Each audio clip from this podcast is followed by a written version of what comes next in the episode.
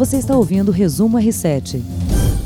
Olá, nosso podcast Resumo R7 com as principais notícias dessa segunda-feira está no ar. Muito boa noite, Heródoto Barbeiro. Olá, boa noite, boa noite aí ao nosso povo da Record. Agora tem mais plataforma, é isso? Tem é mais é? plataforma, a gente começa a semana, é, A única plataforma novidade. que eu conheço é aqui do metrô, aqui na Barra Funda. Você conhece as plataformas digitais muito bem. Você é um, um é, fazedor de conteúdo para essas plataformas. Bom, além do Facebook, do YouTube, agora a gente tem o Instagram fazendo a nossa Legal, transmissão ao legal, vivo. Legal. É só seguir o portal R7. Então, todos os dias você pode assistir ao podcast ao vivo. Agora, novidade pelo Instagram, segue lá, portal R7 também, né, Heródoto? Vamos lá. Vamos começar falando do fim do recesso parlamentar. Os deputados e senadores estão de volta. Hoje, segunda, será? Não, não, não, não, não, não, não. Hoje não, hoje é segunda, minha querida. Segunda, pois é. O plenário da Câmara dos Deputados deve votar o segundo turno da reforma da Previdência nessa semana. A intenção dos deputados é votar a proposta até quarta-feira. Mas para isso tinha que ter quórum nesta segunda-feira. Ah, tem- Será? ah, é? Tem- bom, então eu, eu desconfio que não teve, sinceramente, Tinha que ter 51 deputados hoje lá. lá no plenário. Pois é bom a gente São checar. 513 no total, né? Só 51. E Vai ver que talvez muitos faltaram, sabe por quê? Eles estão sendo submetidos a tratamento dentário.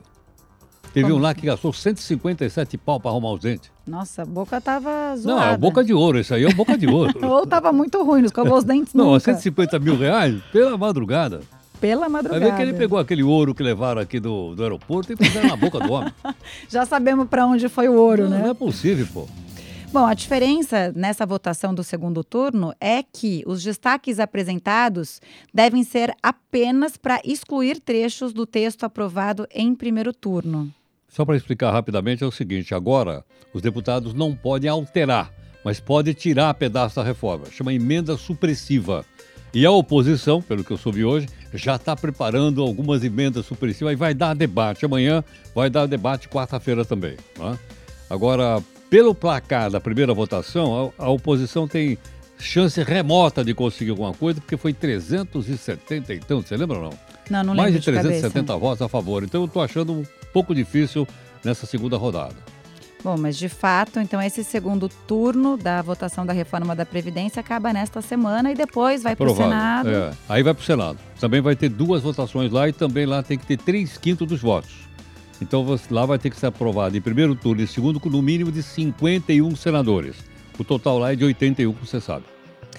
Bom, outro assunto importante de hoje é o cronograma de saques do FGTS, que foi divulgado. Se você quiser saber as datas, vai lá no r7.com, tem uma matéria explicando tudo. pode Esse saber. cronograma é referente ao saque imediato da parcela de até 500 reais, que, lembrando, começa em setembro. Pô, não saiu meu nome aqui no R7? Não Da minha saiu. parcela? Você tem que ver lá seu saldo também, ver vou se ver você tem lá, 500 saldo. reais. 0,30 centavos. Pô, Então é por isso que você não foi incluído. Bom, vamos falar de um assunto muito sério. Os ataques que aconteceram nesse final de semana nos Estados Unidos, né, Heródoto? Em menos de 24 horas, dois ataques horrorosos. O número de vítimas nos dois ataques subiu para 31. E isso porque mais duas vítimas do massacre no Texas morreram. Agora já são 22 mortos no Texas e 9 em Dayton, em Ohio. E a enviada especial ao Texas, Evelyn Bastos, conta os bastidores dessa triste notícia. Hoje, o presidente americano Donald Trump fez uma declaração e disse que pediu ao Departamento de Justiça para que se faça um projeto de lei para garantir que assassinos de ataques em massa sejam condenados à pena de morte. O presidente do México, López Obrador, que ontem disse que ia tomar providências sobre o ataque contra cidadãos mexicanos em solo americano, no caso aqui do Texas, na cidade de El Paso, que fica bem na divisa dos Estados Unidos com o México, voltou a criticar o governo americano e disse que o que aconteceu precisa servir como uma lição, precisa fazer com que os americanos repensem as suas leis sobre a venda de arma de fogo. Bom, levanta realmente a questão das armas de fogo nos Estados Unidos, que é uma questão muito antiga e a todo ataque a gente volta a falar sobre esse assunto. Mas agora parece que uma, pequena, uma mudança, vai ter uma pequena mudança, que é o seguinte, que eles vão exigir para a pessoa comprar uma arma dessa, porque, imagina, matar tantas pessoas assim, o cara teria que passar por um exame psicológico, coisas do tipo. Agora tem um outro detalhe interessante É aí. muito fácil comprar É arma nos muito Estados fácil. Unidos. É só você Inclusive entrar essa, numa Eles loja. querem dificultar. Agora, você percebeu que ela contou a respeito da pena de morte. Em alguns estados americanos tem pena de morte, outros não tem. Mas na, na, na legislação federal tem. Então, se você cometer um crime federal, não importa em que estado da Federação Americana, e for condenado, você vai para a pena de morte, que agora é uma injeção, não tem mais é, cadeira elétrica, forca, não. Agora é uma injeção que o cara toma e já tem vários lá que estão na, na, na- na mira de, de, de- de morrerem. Então, por exemplo, um ataque como esse terrorismo é um ataque contra uma lei federal. Lei federal tem pena de morte nos Estados Unidos agora. Isso serviria também, de repente, para inibir, o, né, desencorajar esses atiradores a, a fazer esses massacres. Eu não sei se desencoraja, sabe por quê? O cara sabe que ele vai morrer. Um deles morreu. Esse Eles de Ohio matam, morreu, o outro morreu. No final. É não é? É, é. Mas então, quer dizer, o cara já sai para morrer. Então, eu, eu pessoalmente acho que a pena de morte não vai inibir, não vai inibir. Um cara como, como esse, ele não tem, ele não tem ah, piedade por ninguém. Ele, você já viu o filme que está passando aí, chamado o, ah, o Ataque contra o Hotel Taj Mahal? Ah, você comentou Comentei? aqui. É isso aí. Entendeu ou não? O cara não tem o mínimo de, de solidariedade. O, o cara matou a irmã dele, você viu não? Sim. O cara de Ohio, que matou nove pessoas, uma das pessoas ele matou a própria irmã. Ou seja, essa medida então não vai ter muita Acho que- é. eficiência. Eu acho que isso não vai ter o efeito inibitório que muitas vezes a gente acha que tomara que tivesse, mas não, eu acho que não vai ter.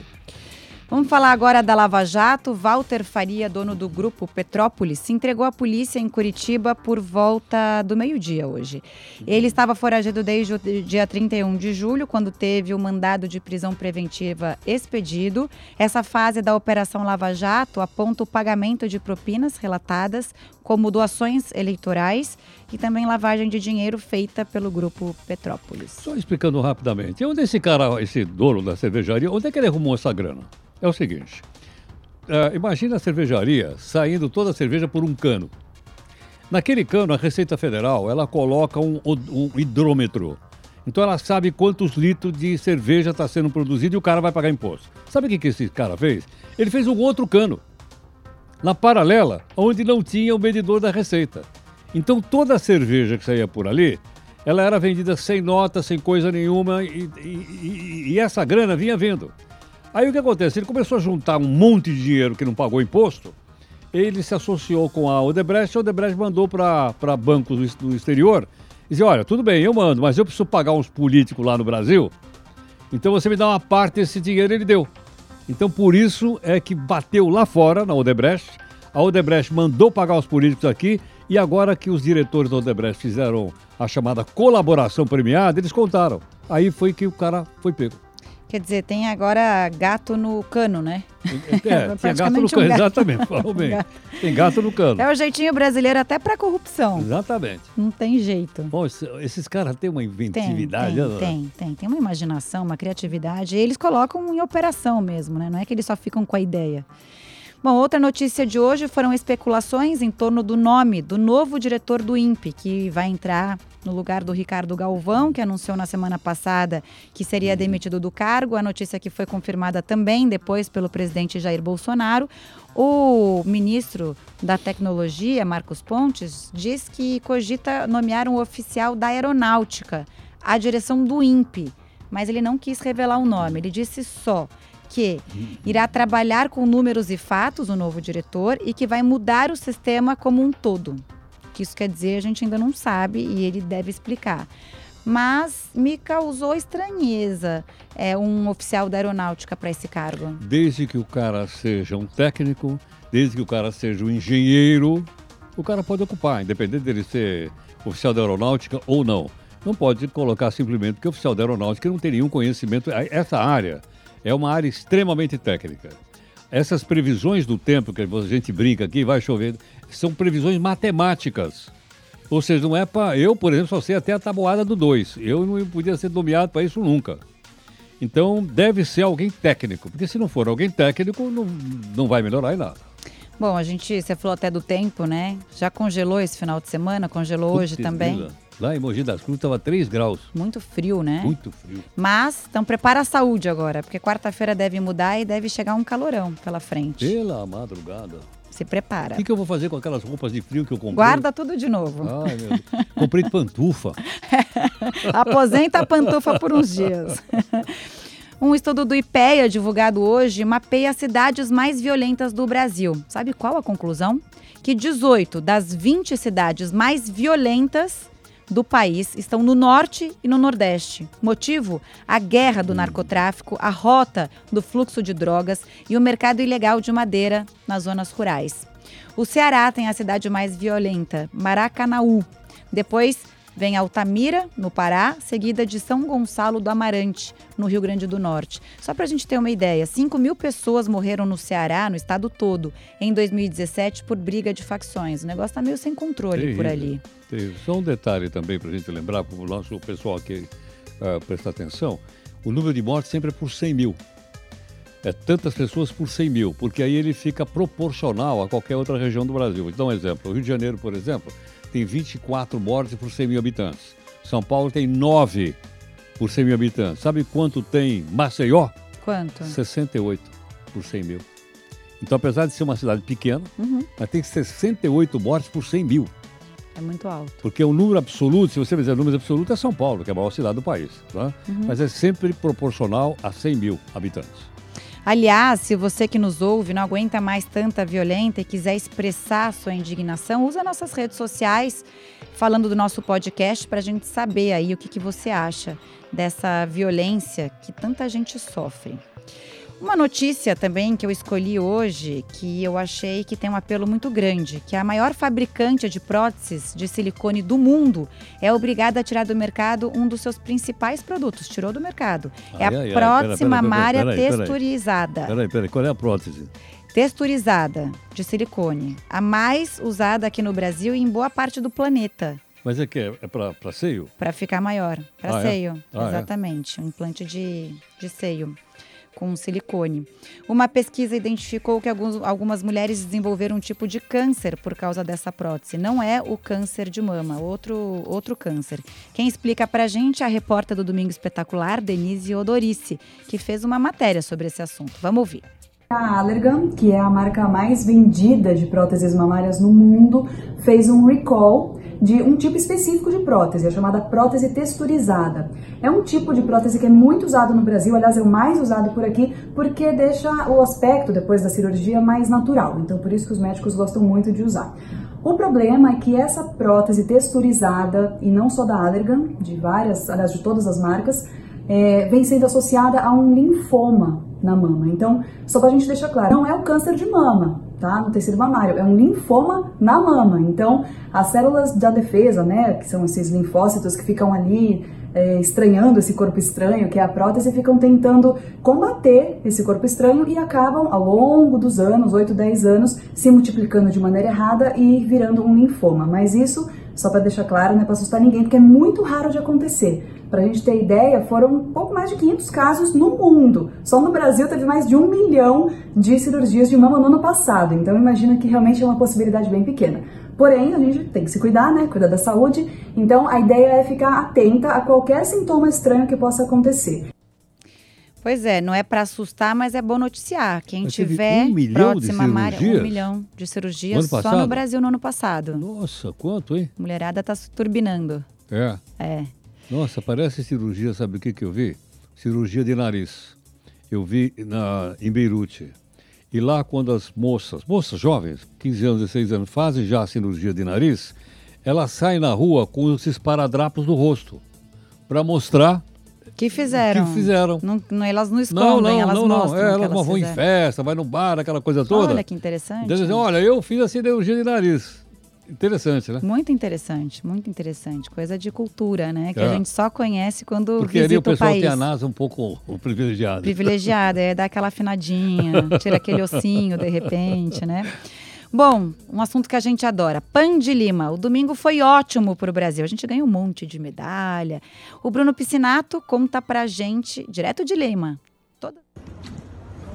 Oi Heródoto, oi Camila, tudo bem? Eu estou aqui no centro de treinamento do pessoal do tiro com arco, né?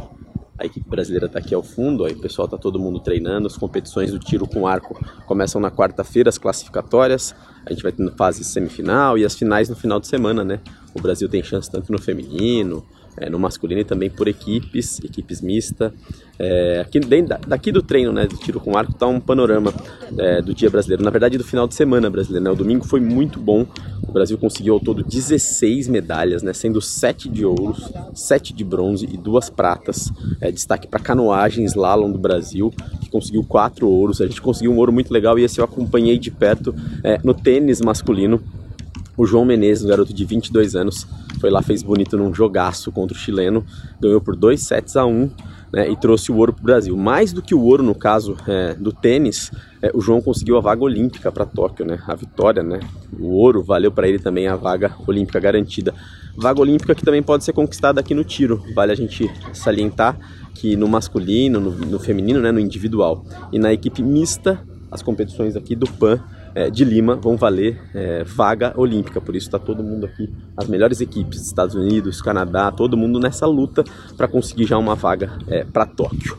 A gente vai acompanhar tudo mais aqui na segunda-feira é, de Lima, algumas competições rolando, com, é, muita expectativa para essa segunda semana e última semana dos Jogos Pan-Americanos, né? Vão começar as provas de atletismo de pista, vão começar também a natação, é, tem o judô brasileiro que é muito forte, expectativa para o vôlei feminino também, já que o vôlei masculino não foi tão bem, é, garantiu só um bronze, então fica a expectativa aí para o time do Zé Roberto Guimarães, as meninas do vôlei, para ver se elas conseguem fazer algo melhor, quem sabe o ouro, né? Então daqui eu me despeço é, do treino do tiro com arco e amanhã a gente volta com muito mais informação. Um abraço. Abração para você, Bruno. Até amanhã. Legal, né? Brasil em segundo colocado no quadro de medalhas. Os atletas Muito de legal. olho lá na, na vaga para as Olimpíadas de Tóquio, a gente é de olho aqui no quadro de medalhas. Você imagina um país do mundo que tem como esporte nacional arco e flecha? Não. Você poderia dizer, bom, pode ser os índios. Poderia ser o Brasil, né? Mas tem um país qual? Que o pessoal sai de trabalho e vai para a praça pública e fica treinando arco e flecha. Uau! E tem competição de arco e flecha no domingo. Sério? Um Butão. Butão. Lá no centrão da Ásia. E eu tive a oportunidade de ver isso pessoalmente. Galera mais feliz do mundo. Ah, também. o pessoal lá. Pessoal, o esporte nacional é arco e flecha. Olha, que interessante. Incrível. Você esteve lá? Tive. Férias? Férias. Oh, que maravilha. Tô gostando das suas sugestões de férias, que daqui a pouco sou eu. Vou pegar isso aí com você depois. Bom, o editor de esportes do R7, nosso amigão André Avelar, vai explicar pra gente o quadro de medalhas. Como é que tá? Conta pra gente. Olá, time do podcast. Olá, Heródoto. Olá, Camila. Bom, avisamos, hein? Avisamos que o Brasil figuraria no segundo lugar geral do quadro de medalhas do Pan-Americano. Se você está vendo a gente vendo e ouvindo a gente numa segunda-feira à tarde, você já sabe, não preciso nem pegar a minha cola aqui, que o Brasil tem 23 medalhas de ouro, 17 medalhas de prata, 34 medalhas de bronze, 74 medalhas no total. A meta do Comitê Olímpico do Brasil, Comitê Olímpico Brasileiro, é figurar exatamente nessa segunda posição, brigando ali com Cuba e Canadá. Mas muita gente pode olhar o quadro de medalhas e ver o Canadá com 80 medalhas no total, sendo que o Brasil tem 74. Como funciona isso? Existe aí quase um, uma regra de desempate que seria exatamente o ouro. O Brasil tem 23 ouros, enquanto o Canadá tem 19. Mais ou menos assim que funciona a conta pan-americana e também a conta olímpica. Mas quero saber de vocês, quantas medalhas mais o Brasil vai ganhar. Será que bate a meta de 141 medalhas em Toronto 2015? Se eu puder deixar meu palpite, eu acho que sim, estou confiante. Bom, ele perguntou pra gente o que, que a gente acha. Eu não sei, eu tô torcendo, não tenho a menor ideia. 141 medalhas, agora 23 ouros, eu tô bem satisfeita com o Brasil no não, plano. Não, vai indo muito bem, eu acho. Até agora vai indo muito bem. Agora, Uh, como você falou, uh, em alguns algumas dessas competições dão vaga para a Olimpíada. Então é uma motivação a mais né, para as pessoas e tal, tentar e tudo mais. Eu acho que o Brasil vai indo bem. Vai indo bem. Eu acho que vai indo melhor do que nos outros Jogos Pan-Americanos. Tô gostando do Brasil, tô adorando acompanhar. Aliás, quem, né, a gente faz uma cobertura completa no R7, na Record News. É só assistir porque a Record tá com essa cobertura vários repórteres posicionados em todas Hoje as modalidades. Hoje vai ter um jogão também, às 8 da noite, que é o handebol. Eu acho que vale medalha também às 8 horas da noite. Então, Vamos, Vamos estar de ficar olho. atento, a gente vai estar de olho com certeza. Aliás, então a gente vai fazer um convite, vai começar a sessão do convite aqui para você nos assistir todos os dias aqui pelo portal R7, pelo Facebook, pelo Instagram, pelo YouTube. Então, ó, um beijo para vocês. Vocês podem deixar comentário aí na live, né? O Manda, manda, põe um like também para nós aí. põe um like, é, lá a gente gosta de like, viu? Compartilha, compartilha pra gente. Um beijo para todo mundo. Nosso podcast Resumo R7 termina agora. Até amanhã. Você ouviu Resumo R7.